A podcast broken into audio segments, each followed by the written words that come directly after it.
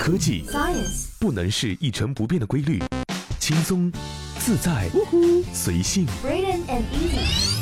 元气主播玩转鲜活科技，尽在元气少女情报局。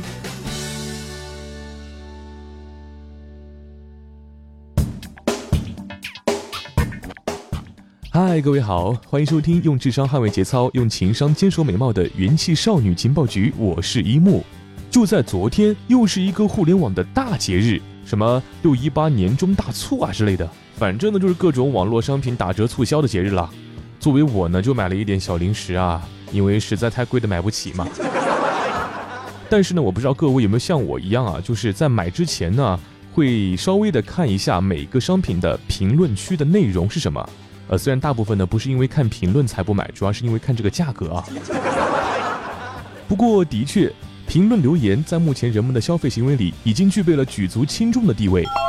有一个叫做 YouGov 的市场调查公司的一项调查显示，百分之三十四的美国人会坚持在购买前查看评论，但是仅有百分之六的人从来不参考。于是嘞，不论是网易云里的抱团取暖式的 CCG 乐评，淘宝段子手的买家秀，还是像闲鱼那样的火拼型社交留言，由于兼具商业、社交和娱乐性，留言区里的真真假假、是是非非，也让评论栏成了一个小型的江湖。虽然买个东西呢，总是要花很久很久时间反复参考评论，但是呢，大多人呢都懒得写评论了。该公司的一项调查显示，有百分之十七点一的人表示基本没有评论过。就是像我啊，以懒癌啊，然后嫌麻烦这种标签，大部分的年轻人而言呢，会闷声不吭的等待这个系统确认收货之后呢，默认评价才是一个惯性流程。至于这个商品的评论呢，最多最多属于这个额外的感情支付了。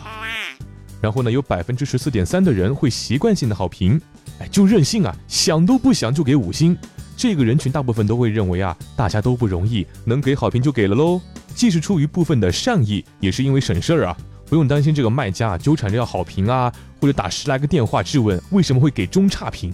但是呢，不少人会觉得啊，虽然本着为后来者提供参考的这个精神评论一下，但总是能够懒虫上身，拖到天荒地老忘个精光啊。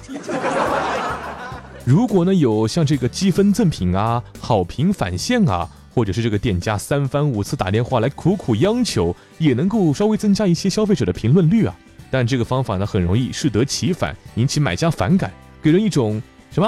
所以说那些好评都是威逼利诱来的嘛，这样的感觉。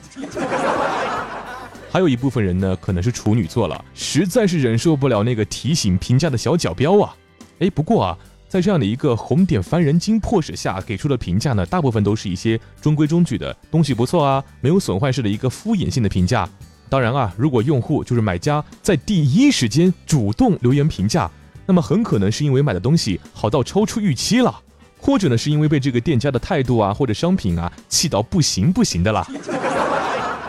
要说买到的东西啊非常喜欢，买家甚至啊会拿单反认真的打光啊拍照。什么光圈啊、滤镜啊、雾化啊，各种各种方式，极尽赞美之词的去评论，其热心程度啊，并不亚于写一封热情洋溢的感谢信，或者是发一个大红锦旗也不为过呀。对于我们大部分中庸、多一事不如省一事的中国消费者而言，通常呢会尽量的避免给出差评，除非呢是遇到差到令人发指的消费经历。有这个超过百分之四分之一的人呢，会认为路见不平不吼不行啊。必须要评价留言，给后面的买家撞个警钟才行。这个时候，要是卖家没有给出一个恰当处理，这一部分的买家可能会在评论区和卖家吵起来。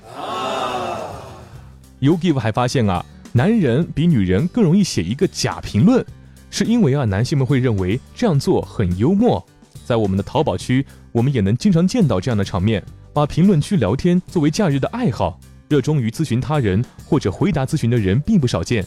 我们呢之前呢也出了几个粉丝问了一下，他们在网购的时候呢怎么看待这个评论的问题。